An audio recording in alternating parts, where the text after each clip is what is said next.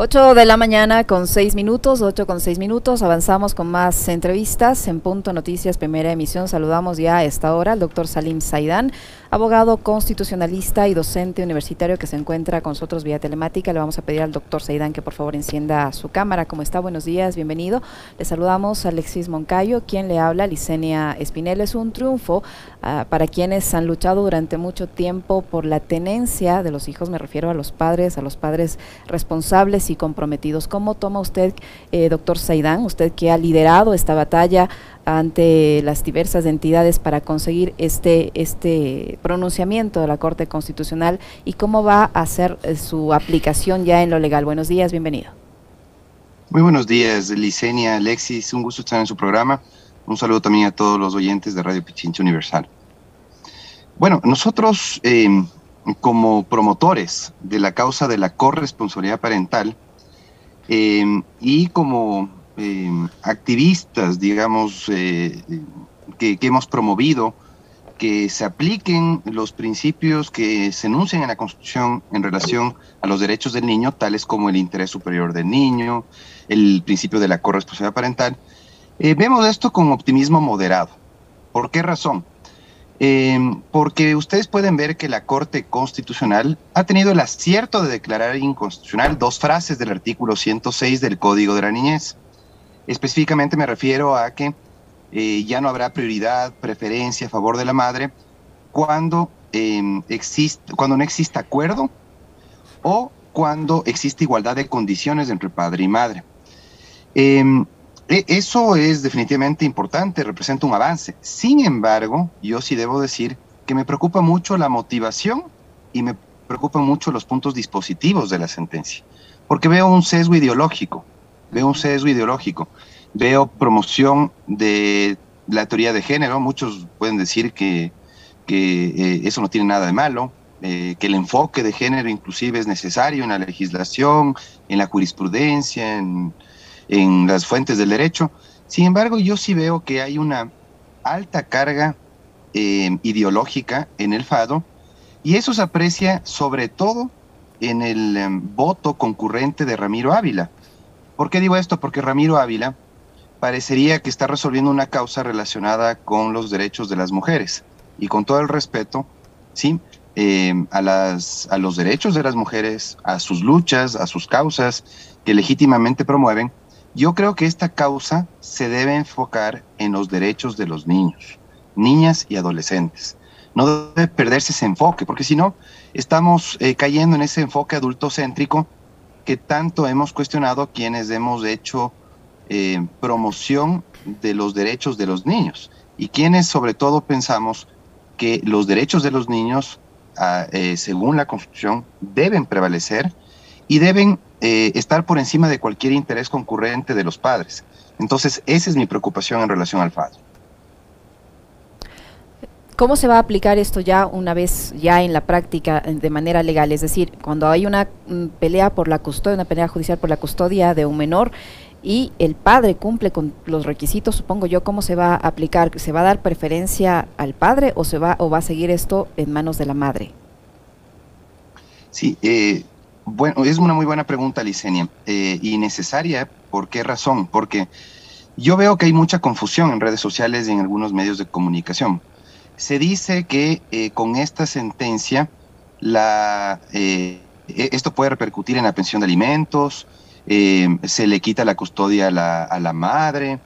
Em, he leído también que se ha aprobado la custodia compartida y las tres eh, apreciaciones son incorrectas. Uh -huh.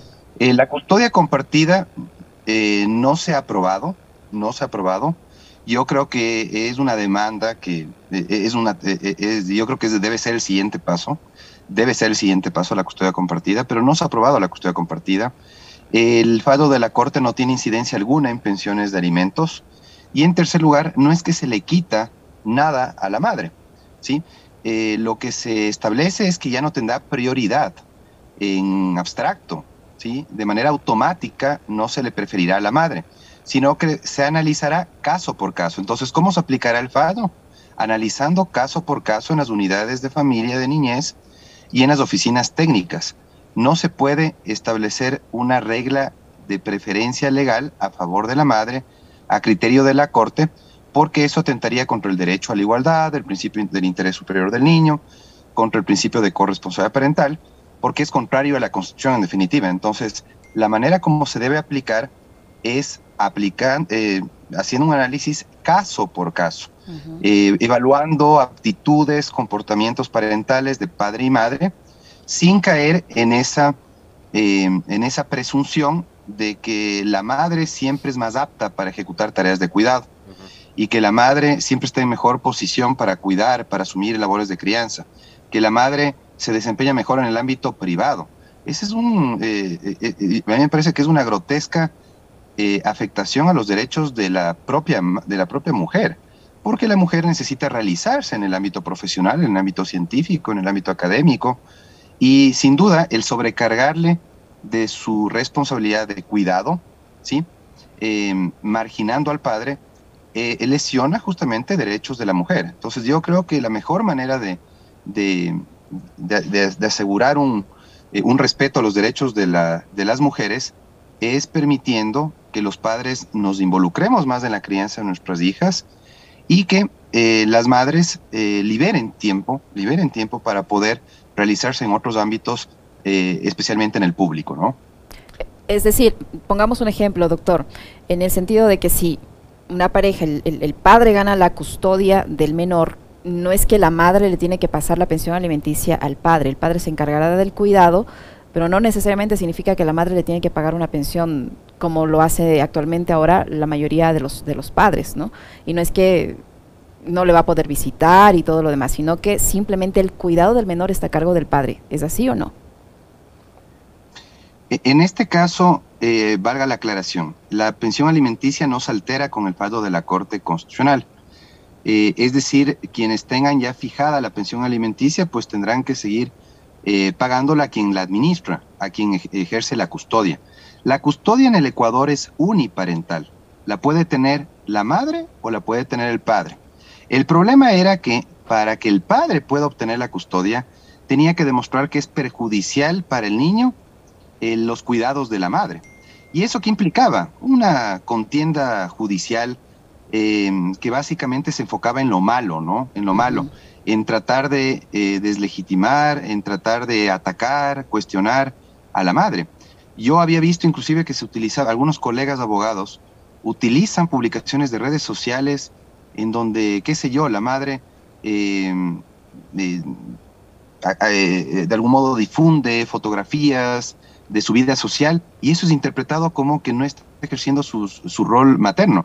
Definitivamente, en eso ha terminado lastimosamente el ámbito, en el ámbito judicial, la disputa por la tenencia. Ahora, ¿qué es lo que se va, qué es lo que dice la Corte Constitucional y el voto concurrente de, de, Ramiro Ávila en la parte rescatable que yo quiero resaltar?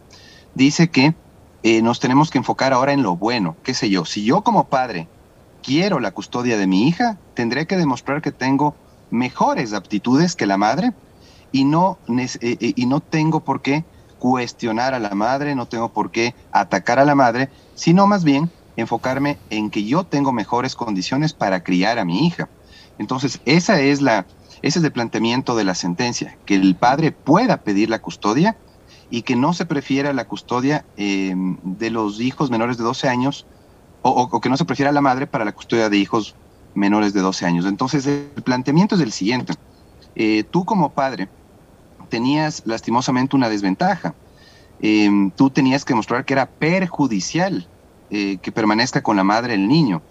Em, y em, tenías que eh, prácticamente enfocar tu estrategia probatoria en deslegitimar, atacar a la madre. a eso nos llevaba lastimosamente la regla como estaba vigente. Ahora, en cambio, el planteamiento es distinto, es a la inversa. Padre que quiere pedir la custodia lo puede hacer, puede pedir que se hagan valoraciones por parte de la oficina técnica, se levanten informes de trabajo social, desde el punto de vista psicológico, para ver cuál de los dos es el más apto en cada caso.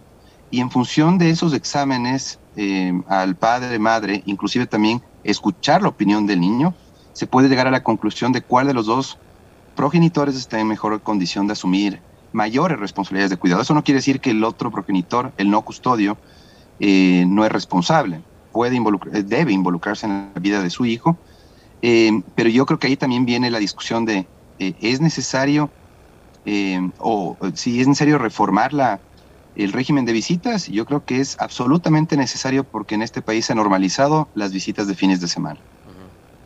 Doctor Saidan, ¿cómo le va? Qué gusto saludarle a los tiempos. Eh, a ver, ahí me surgen algunas inquietudes y tienen que ver con las posturas políticas que adoptan, eh, en este caso también los jueces, que deberían actuar más en, derecho que, que, de acuerdo a las agendas de determinados grupos o, gremios, etcétera, ¿no? Eh, en este caso particular, ¿por qué la Corte Constitucional pateó el tema por largo tiempo? Buen día, estimado Alexis. Em, muy buena pregunta. Seis años y medio, eh, cuando nosotros hemos tenido varias causas, eh, ponía como ejemplo el caso de Yasunidos, em, que tomó más o menos un año y medio en resolverse, un año y medio en resolverse, yo estimo eh, que eh, la cercanía de ciertos asesores eh, de, los despachos de los jueces pudieron haber influenciado en que se dé prioridad al despacho de otras causas y se postergue esta. Y yo creo que también como era un tema muy controversial, muy controversial, la Corte Constitucional demoró mucho en inclusive difundir la sentencia eh, luego del pleno, ¿no? Ustedes eh, tuvieron el pleno de la Corte Constitucional hace algunos meses sobre este tema. Y sin embargo, recién, eh, recién se, difunde la sentencia. supongo yo también que las dos juezas que salvaron su voto, Teresa Núquez y Carmen Corral, están preparando sus, sus razones, su voto salvado, para sustentar su oposición a la decisión de los seis jueces de mayoría eh, entonces yo creo que eh, hubo, hubo muchas presiones, eh, yo creo que la influencia de Ramiro Ávila sin duda, yo le pongo nombre y apellido a esto, Ramiro Ávila que tiene mucho sesgo ideológico, para mí es un activista con toga como lo han mencionado varios, varios colegas, me parece que es la, la descripción más certera de lo que es el juez Ramiro Ávila, un juez que no cuida ni siquiera las formas, que no asegura independencia, imparcialidad, probidad en el desempeño de su cargo y que es un militante más de ciertas causas, es un militante más de ciertas causas. Y eso no se puede permitir en este país que una, el ejercicio de la jurisdicción constitucional eh, en la más alta corte de justicia se lo haga de esa manera, ¿no? Defendiendo causas al interior de la corte. Entonces, eh, y, eso va, y, eso lo digo porque tú puedes leer, Alexis, el, voto concurrente de Ramiro Ávila y te vas a encontrar con que le dedica unos cinco párrafos al interés superior del niño y le dedica 10, 15 párrafos a los derechos de las mujeres. Eh, en este caso, insisto, no se trataba de evaluar si se respetaban o no los derechos de las mujeres. Se necesitaba eh, indagar si es que la regla de la preferencia legal a favor de la madre es o no atentatoria contra ciertas disposiciones que involucran derechos de nuestros niños, de ese grupo de atención prioritaria que ha sido tan olvidado en este país. Por eso es que yo le mencionaba el tema de las agendas particulares y agendas de grupo.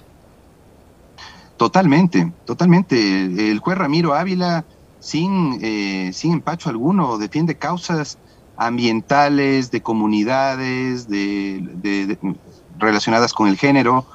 Em, y curiosamente también tiene mucha suerte en los sorteos.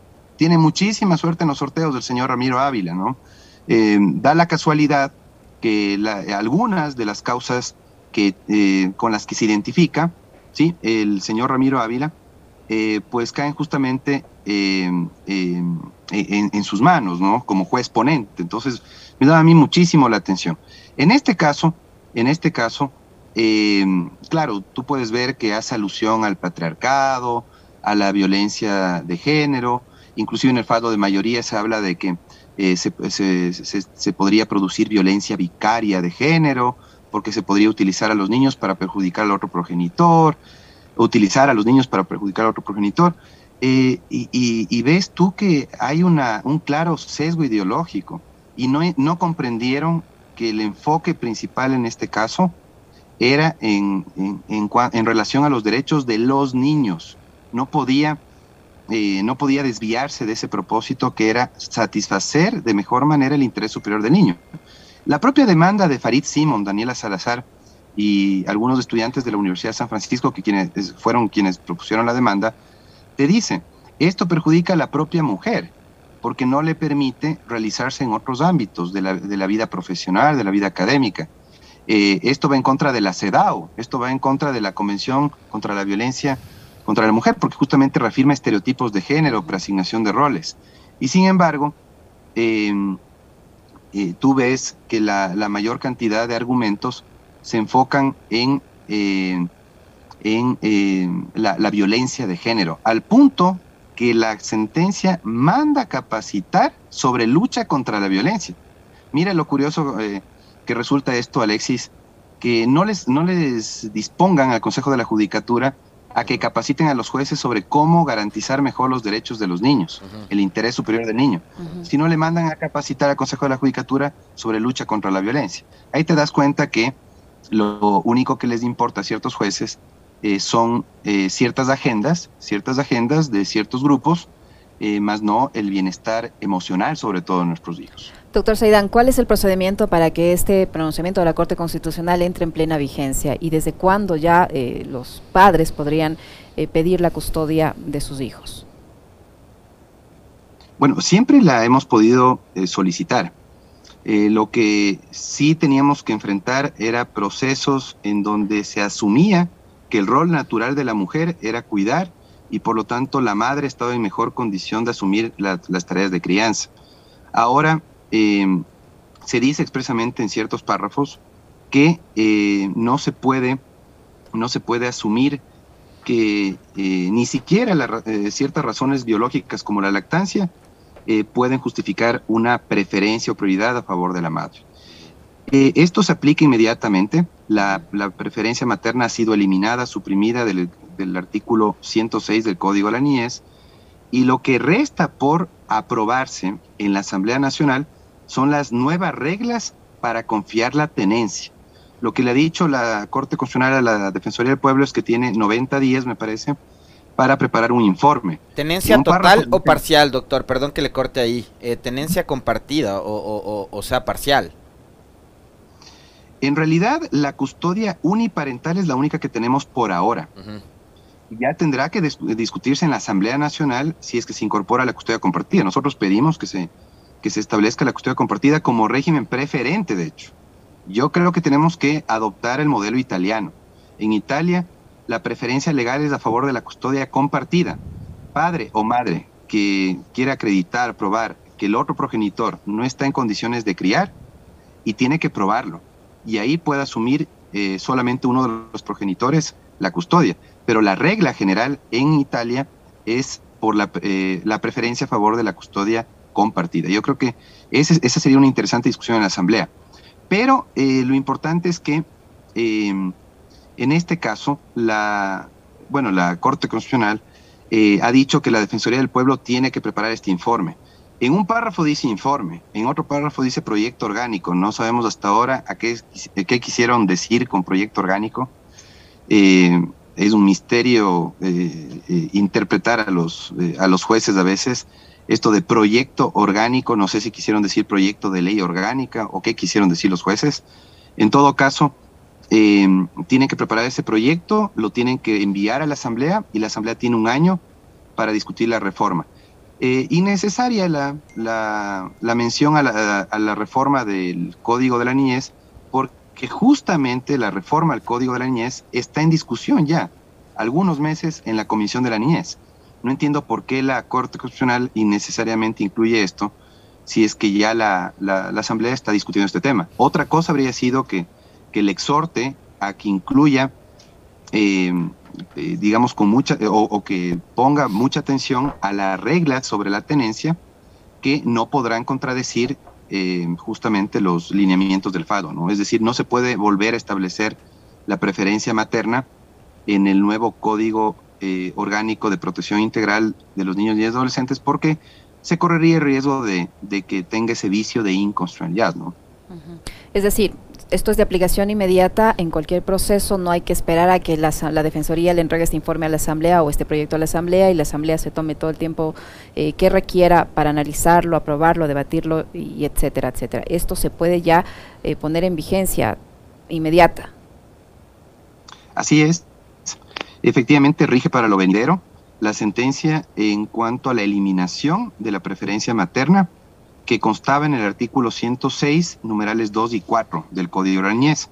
Sin embargo, lo que está pendiente es el establecimiento de reglas para confiar la tenencia. Se ha dicho que es necesario establecer nuevas reglas para confiar la tenencia que obviamente no podrán incluir eh, preferencia a ninguno de los progenitores. Pero yo creo que a pesar de que el Comité sobre, eh, sobre los Derechos del Niño ha dicho en observación general número 14 que eh, se tiene que analizar caso por caso, eso en la práctica es un problema. La Corte Constitucional aquí le ha dado la razón a Farid Simón, pero me parece que en la práctica puede haber un problema. ¿Por qué? Porque no creo que tenga la capacidad de la Administración de Justicia, las unidades de familia, de la niñez, de eh, conocer caso por caso cuál es el progenitor más apto. En la práctica va a haber un problema, va a haber una congestión procesal. Eh, yo por eso comparto el criterio del jurista chileno Rodrigo Barcia Alemán, que eh, sostiene que lo mejor es seguir el modelo italiano, eh, preferir eh, o que hay una preferencia legal, pero por la custodia compartida, a favor de los dos progenitores. Oiga, doctor, antes de ir cerrando la entrevista, porque ya se nos acaba el tiempo, yo sí quisiera preguntarle, no sé si ha tenido oportunidad de revisar el contenido, cambiando un poco de tema, el contenido de las demandas de inconstitucionalidad planteadas por grupos políticos en contra de la reforma tributaria que pasó por el Ministerio de la Ley. ¿Hay posibilidades de que esas demandas prosperen o son tiros al aire? Sobre eso no me puedo pronunciar, estimado Alexis, porque eh, comprenderás que eh, tengo, eh, estoy participando en un concurso, soy candidato a juez de la Corte Constitucional propuesto por la Asamblea Nacional, así que no me podría pronunciar. Y más si, si proviene de, de algunos asambleístas, estas iniciativas para demandar la inconstitucionalidad. Pero obviamente eh, cualquier ciudadano está en, todo su derecho de demandar la inconstitucionalidad por la forma por el fondo, de manera parcial o total, eh, cualquier, eh, en este caso, decreto ley. ¿no? Es un decreto ley que sin duda está sujeto al control de constitucionalidad por parte de la Corte. Después de todo lo que vivimos en el proceso de selección, no solo de los integrantes de la Corte Constitucional, sino de todos los organismos de control, en la época del Trujillato y la transitocracia, eh, usted está postulándose ahora, ¿estás llevándose este proceso de forma transparente, seria, objetiva? Eh, ¿cómo, cómo, cómo va ese, ese trámite y ese proceso, doctor? No sé si nos puede contar también. Sí, a mí me preocupan algunas situaciones, ¿no? Eh, por ejemplo, me preocupa mucho que se haya insistido en la presentación de candidatos que no cumplían con requisitos, ¿sí? Em, especialmente la experiencia profesional de los 10 años. Me preocupa mucho, ¿sí? Y además me preocupa eh, mucho que eh, entre los participantes se encuentre una persona que eh, ha tenido una carrera política, ¿no? Que ha tenido una carrera política. Yo creo que nosotros como postulantes debemos ¿A, ¿A quién nos referimos? Prefiero no, no referirme a nadie puntualmente. La verdad, obviamente, eh, eh, yo me pronunciaré, me pronunciaré, realizar, realizar un anuncio oportunamente, pero estoy analizando si permanezco o no en el concurso. Tengo que decirlo y de manera pública y por primera ocasión tengo que decirlo, estoy eh, evaluando si continúo en el concurso. Porque, insisto, no se trata de llegar por llegar, se trata de, de saber o de tener la tranquilidad de que tengo tal vez compañeros con quienes puedo realizar un buen trabajo en la Corte Constitucional y puedo realizar un aporte al desarrollo del derecho constitucional. Eh, es importante saber con quién voy a llegar, si es que yo soy uno de los designados. Entonces yo creo que eh, es importante que se asegure eh, transparencia en el concurso. Mira, Alexis, por ejemplo, yo siempre he insistido en los concursos públicos en que se publique, se, se publique en la página web los resultados de cada una de las etapas. Por ejemplo, a mí me habría gustado que ya se informe eh, cuántos puntos me asignaron a mí sobre 20 en cuanto a méritos, luego de revisar la carpeta. Me, gustaría también que luego, inmediatamente después de, realizar, eh, digamos, o de contestar las preguntas del examen escrito, puedan, digamos, publicar los resultados. Que sea lo más objetivo, que sea lo más objetivo, si es posible de opción múltiple, para que el sistema arroje inmediatamente el resultado y que la comparecencia también tenga un inmediato puntaje, un inmediato puntaje. A mí me da la atención que, por ejemplo, cómo se realizó el concurso en la anterior ocasión. En la anterior ocasión, tú recordarás, Alexis, que no se publicaban los, los puntajes eh, una vez eh, evacuadas cada una de las etapas, ¿no? Eh, por, tú supiste los puntajes que obtuvo cada uno al final, ¿no? Al final. Cuando yo creo que sí es importante que se vayan publicando de a poco los puntajes para justamente no exista sospecha alguna de que se haya favorecido o perjudicado a candidatos. Entonces yo sí tengo que admitir, sí estoy preocupado por algunas cuestiones. Em, por ejemplo, eh, sí me preocupa, también tengo que decirlo, que no se haya reemplazado a Rafael Ollarte, parte de la comisión calificadora. Yo creo que debe ser reemplazado Rafael Ollarte, para que justamente exista una conformación regular de la comisión calificadora. Creo que es fundamental eso. La Constitución y la ley son sumamente claras dice que la comisión calificadora se integra por seis integrantes. Si uno de ellos renuncia, pues tiene que ser reemplazado para que exista una conformación regular de la comisión calificadora y no exista vicios de nulidad eh, eh, posteriormente de los nombramientos que se realicen. Entonces, creo que es muy importante que la comisión, y le exhorto a la comisión calificadora, a que proceda con el reemplazo inmediato de Rafael Ollarte para que no exista una irregular conformación. Y también exhorto a que los actores políticos no intervengan, se abstengan de intervenir, eh, que no se contamine el concurso, eh, que no existan padrinos ni madrinas de ninguno de los candidatos, que demostremos, nos den la oportunidad de mostrar conocimientos, experiencia, formación en el campo constitucional. Es lo que yo aspiro al menos eh, a que me permitan demostrar mis conocimientos en las pruebas y que me, me permitan también y, que se, las impugnaciones ciudadanas eh, justamente se enfoquen en la probidad, no en la, en la antipatía que tengan a los candidatos, porque eso también es muy común en este país, ¿no? Que los, algunos simpatizantes de ciertos candidatos o cercanos a ciertos partidos, movimientos políticos, terminen, eh, terminen participando en las impugnaciones solamente para boicotear candidaturas. Entonces, esa es la parte que desanima, esa es la parte que desanima, te soy franco, eh, Alexis, porque considero que este es un concurso en donde eh, debería manejarse todo de manera sumamente técnica, sumamente técnica, sin interferencia de, de índole política, ¿no?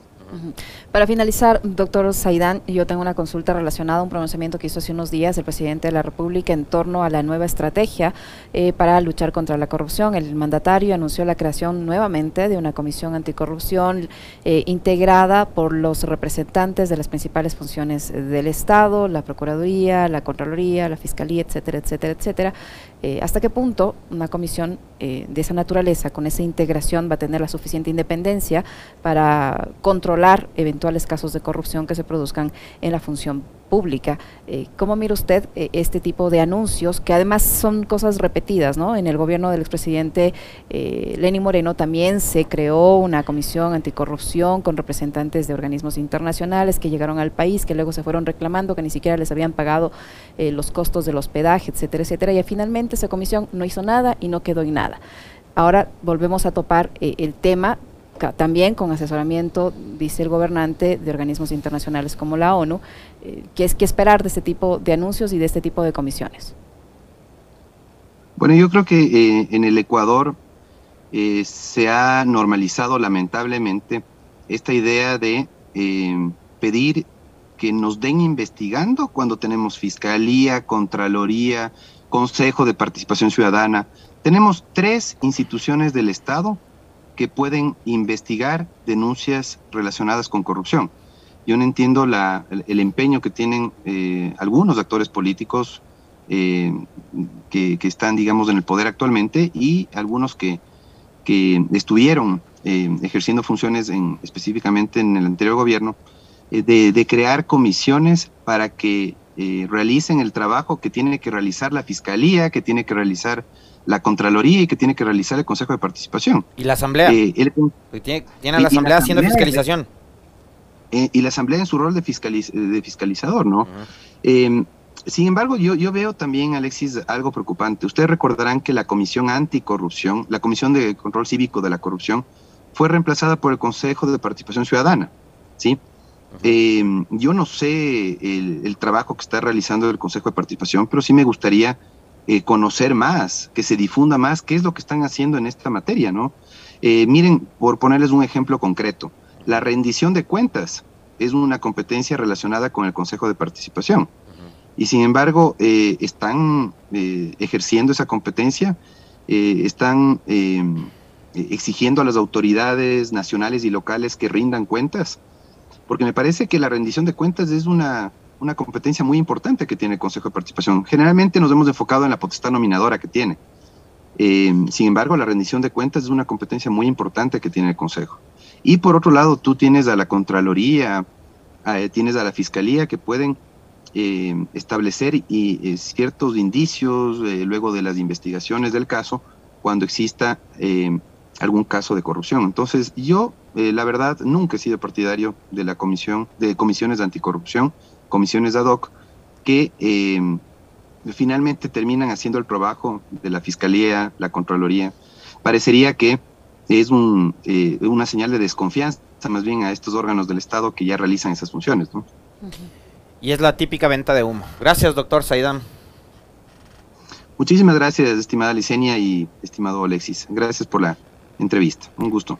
A usted, muchísimas gracias. Salim Saidán, doctor Salim Saidán, abogado, constitucionalista y docente universitario que ha estado con nosotros 8 con 38 minutos. Una pausa, ya regresamos.